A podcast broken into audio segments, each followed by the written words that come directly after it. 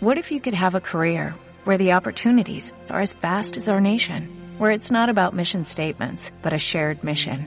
At U.S. Customs and Border Protection, we go beyond to protect more than borders, from ship to shore, air to ground, cities to local communities. CBP agents and officers are keeping people safe.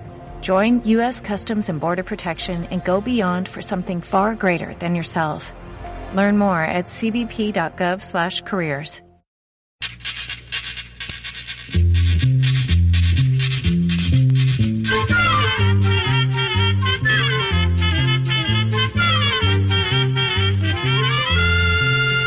Llegó pa' todo,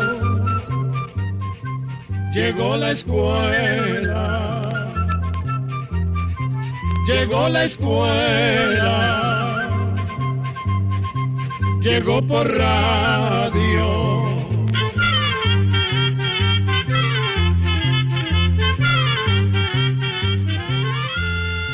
El Instituto Centroamericano de Extensión de la Cultura presenta su programa Oigamos la Respuesta. Compartiremos con ustedes las preguntas de nuestros oyentes y daremos las respuestas a sus inquietudes. Mándenos sus preguntas al apartado 2948-1000 San José, Costa Rica. También puede enviarnos sus preguntas al correo electrónico icq.org o encuéntrenos en Facebook como Oigamos la Respuesta. O llámenos por teléfono, código de área 506, número 2225-5338 o 2225-5438 Adelante. Ya voy, ya voy. Ah, si es que la había trancado. Buenas tardes, doctor. Ah, ¿qué tal? Pase adelante. ¿Cómo va esa vida? Muy bien, ¿y usted, doctor? Pues más o menos, más o menos. Pero pase, pase y se sienta. Gracias. ¿A qué le debo el gusto de su visita? Espero que no esté enfermo. No, no, por dicha, me encuentro muy bien.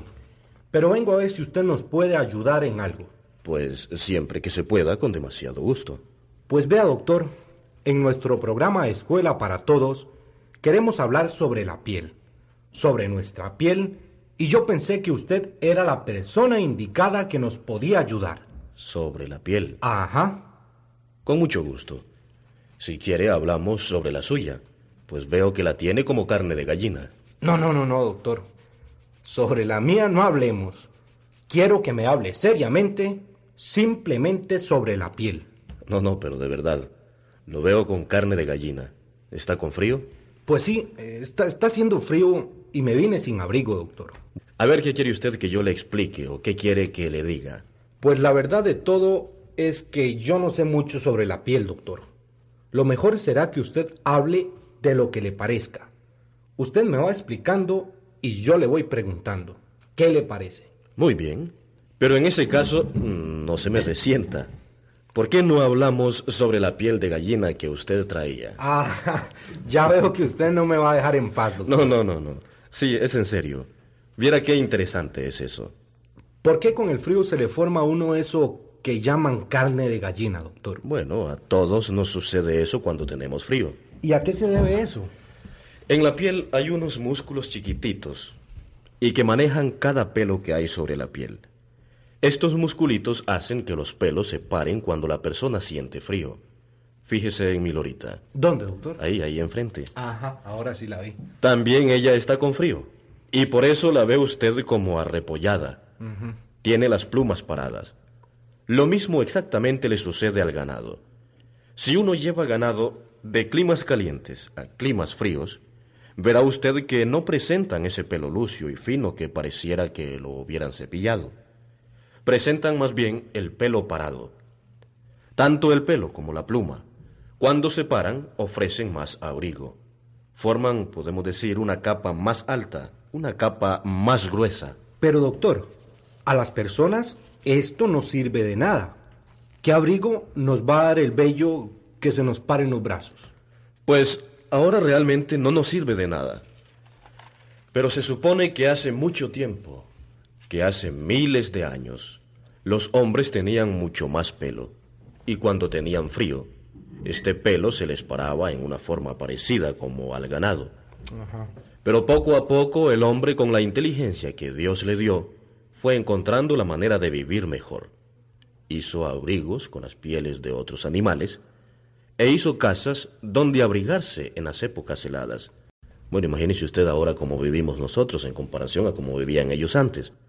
A través de miles de años, su cuerpo se ha ido acomodando a las condiciones, y como realmente no necesitamos el pelo, pues lo hemos ido perdiendo poco a poco. Lo curioso es que nos quedaron los musculitos que dominan al pelo en caso de frío. De veras, doctor. ¿Usted cree que eso pueda ser cierto? ¿Puede ser cierto que? Bueno, eso de que el hombre antes tuviera más pelo y que lo haya ido perdiendo. Yo creo que sí puede ser cierto. Fíjese usted que también se sabe que las generaciones anteriores, hace miles de años por supuesto, tenían dientes más grandes y una mayor cantidad de la que nosotros tenemos ahora. Eso es una cosa completamente comprobada. ¿De veras? Sí, sí. Y fíjese usted cómo el hombre cocina sus alimentos y los prepara en una forma más fácil de comer.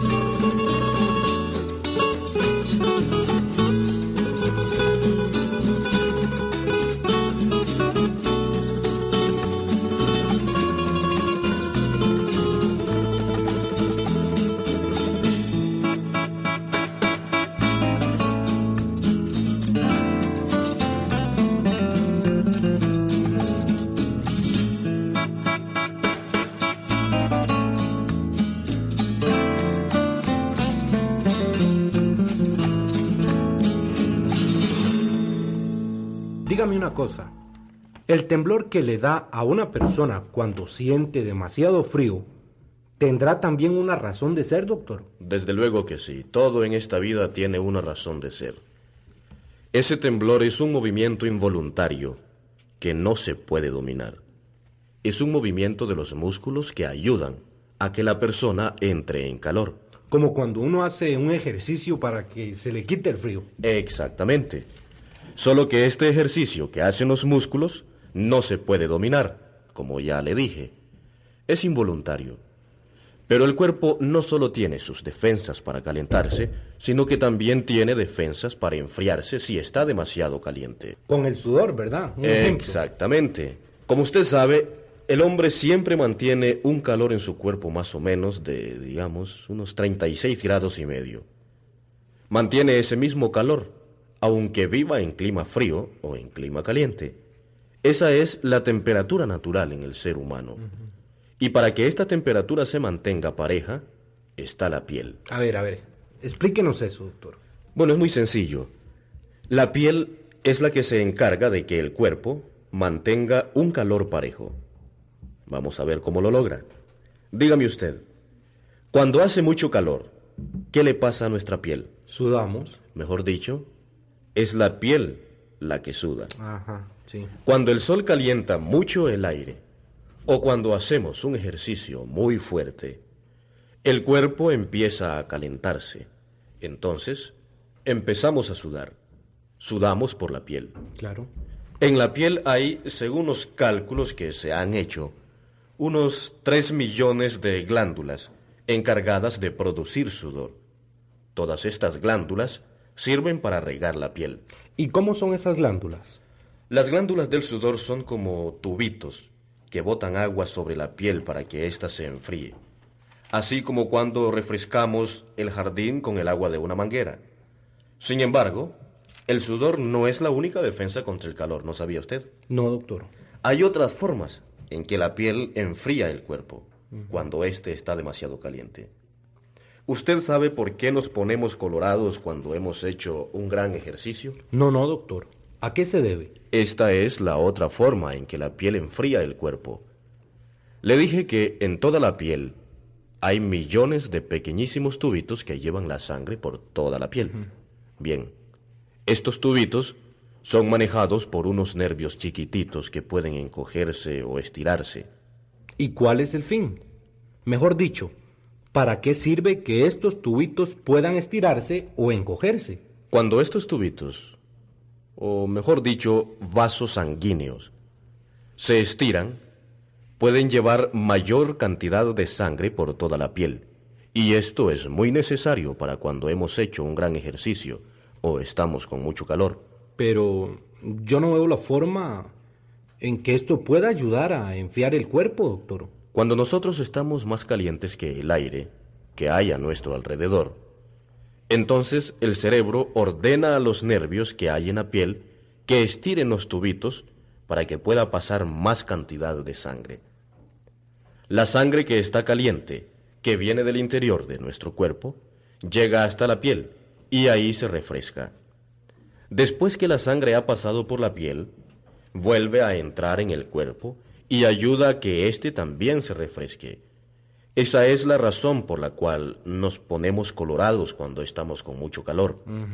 Los vasos que llevan la sangre a la piel están mucho más abiertos y pasa mucha mayor cantidad de sangre. Qué interesante.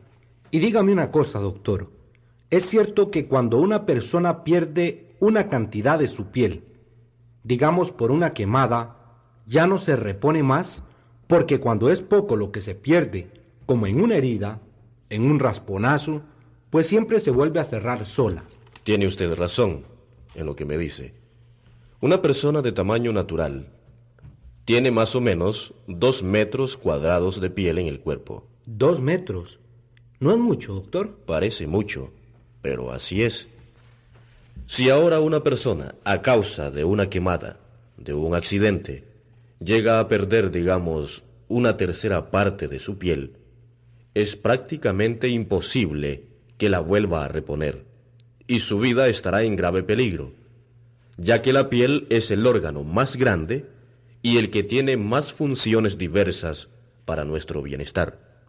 El bienestar de una persona depende mucho más de la piel de lo que uno se imagina. Es cierto que la piel está formada por varias capas. Sí, amigo mío, así es. La piel está formada por varias capas, y en estas capas hay muchos recursos para la protección de nuestro cuerpo. Viendo un corte de piel con un lente muy fuerte, con un microscopio, se pueden apreciar esas capas.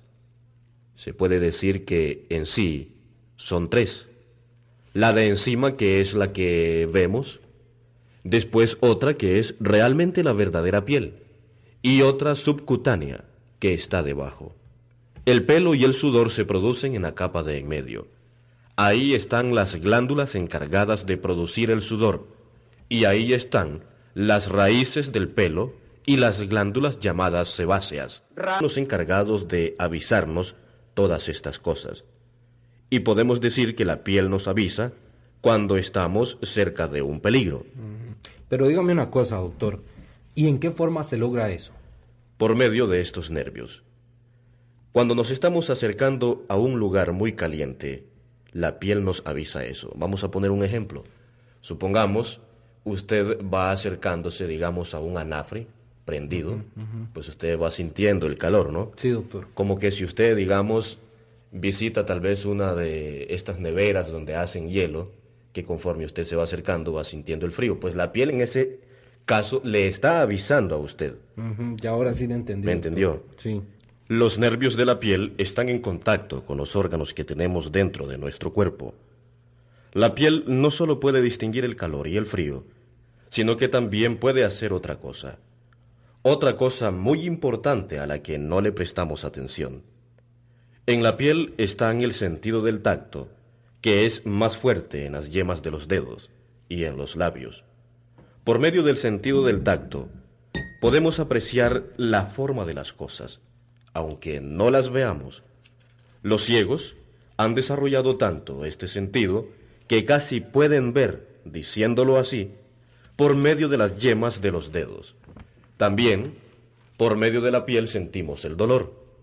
Sabemos cuando una cosa es blanda o cuando una cosa es dura. Todo esto ayuda a protegernos contra los peligros.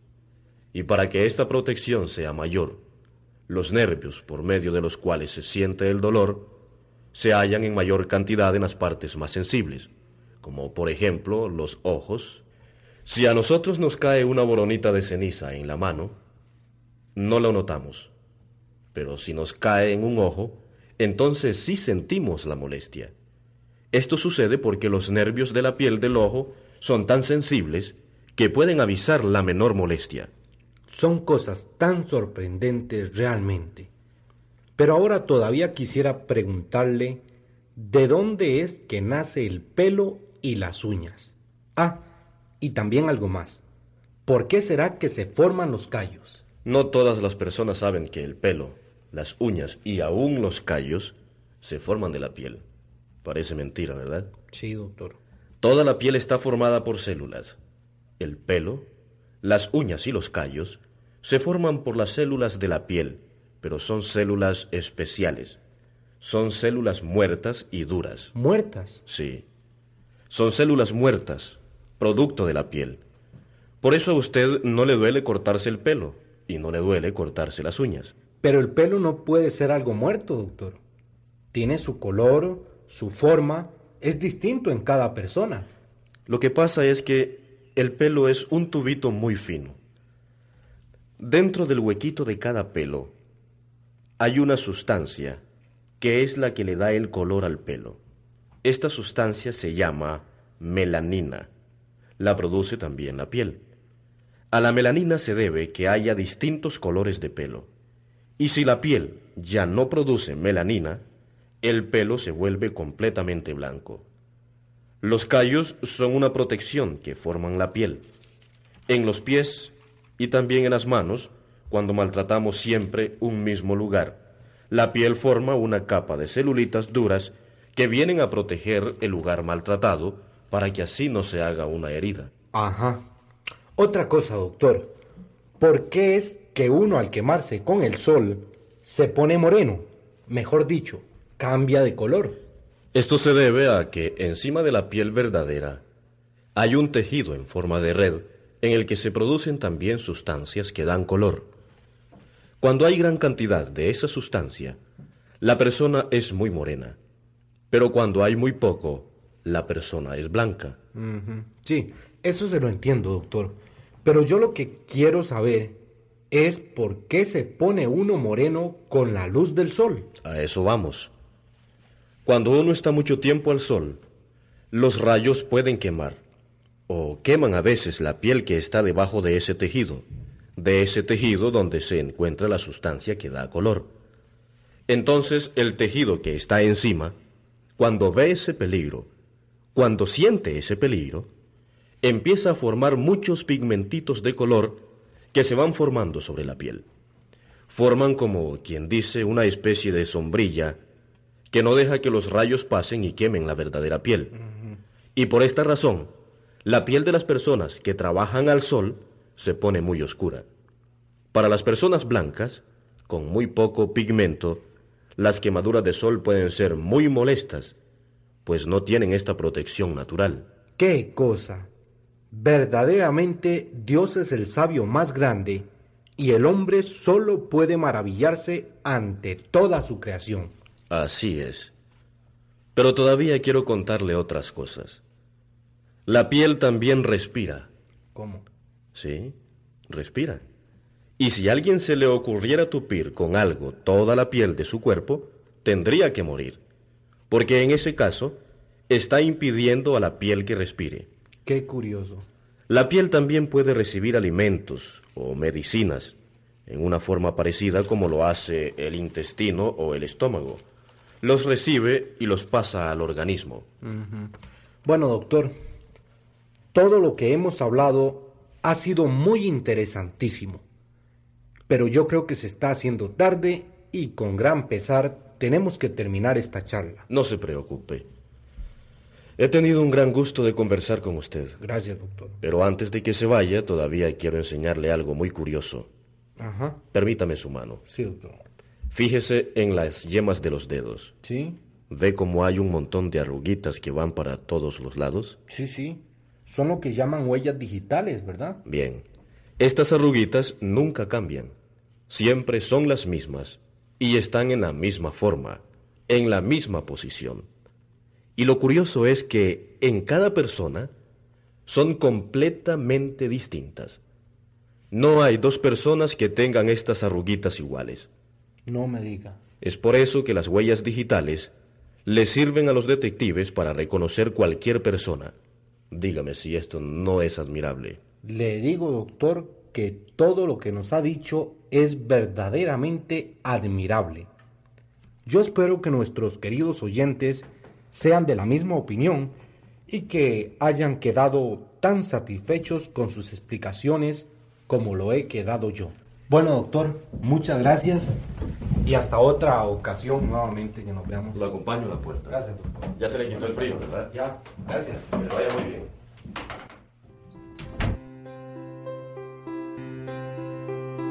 Y así llegamos al final del programa del día de hoy. Los esperamos mañana en este su programa Oigamos la Respuesta. Mándenos sus preguntas al apartado 2948-1000 San José, Costa Rica. También puede enviarnos sus preguntas al correo electrónico isq.org o encuéntrenos en Facebook como Oigamos la Respuesta. O llámenos por teléfono, código de área 506, número 2225-5338 o 2225-5438. Recuerde que comprender lo comprensible es un derecho humano.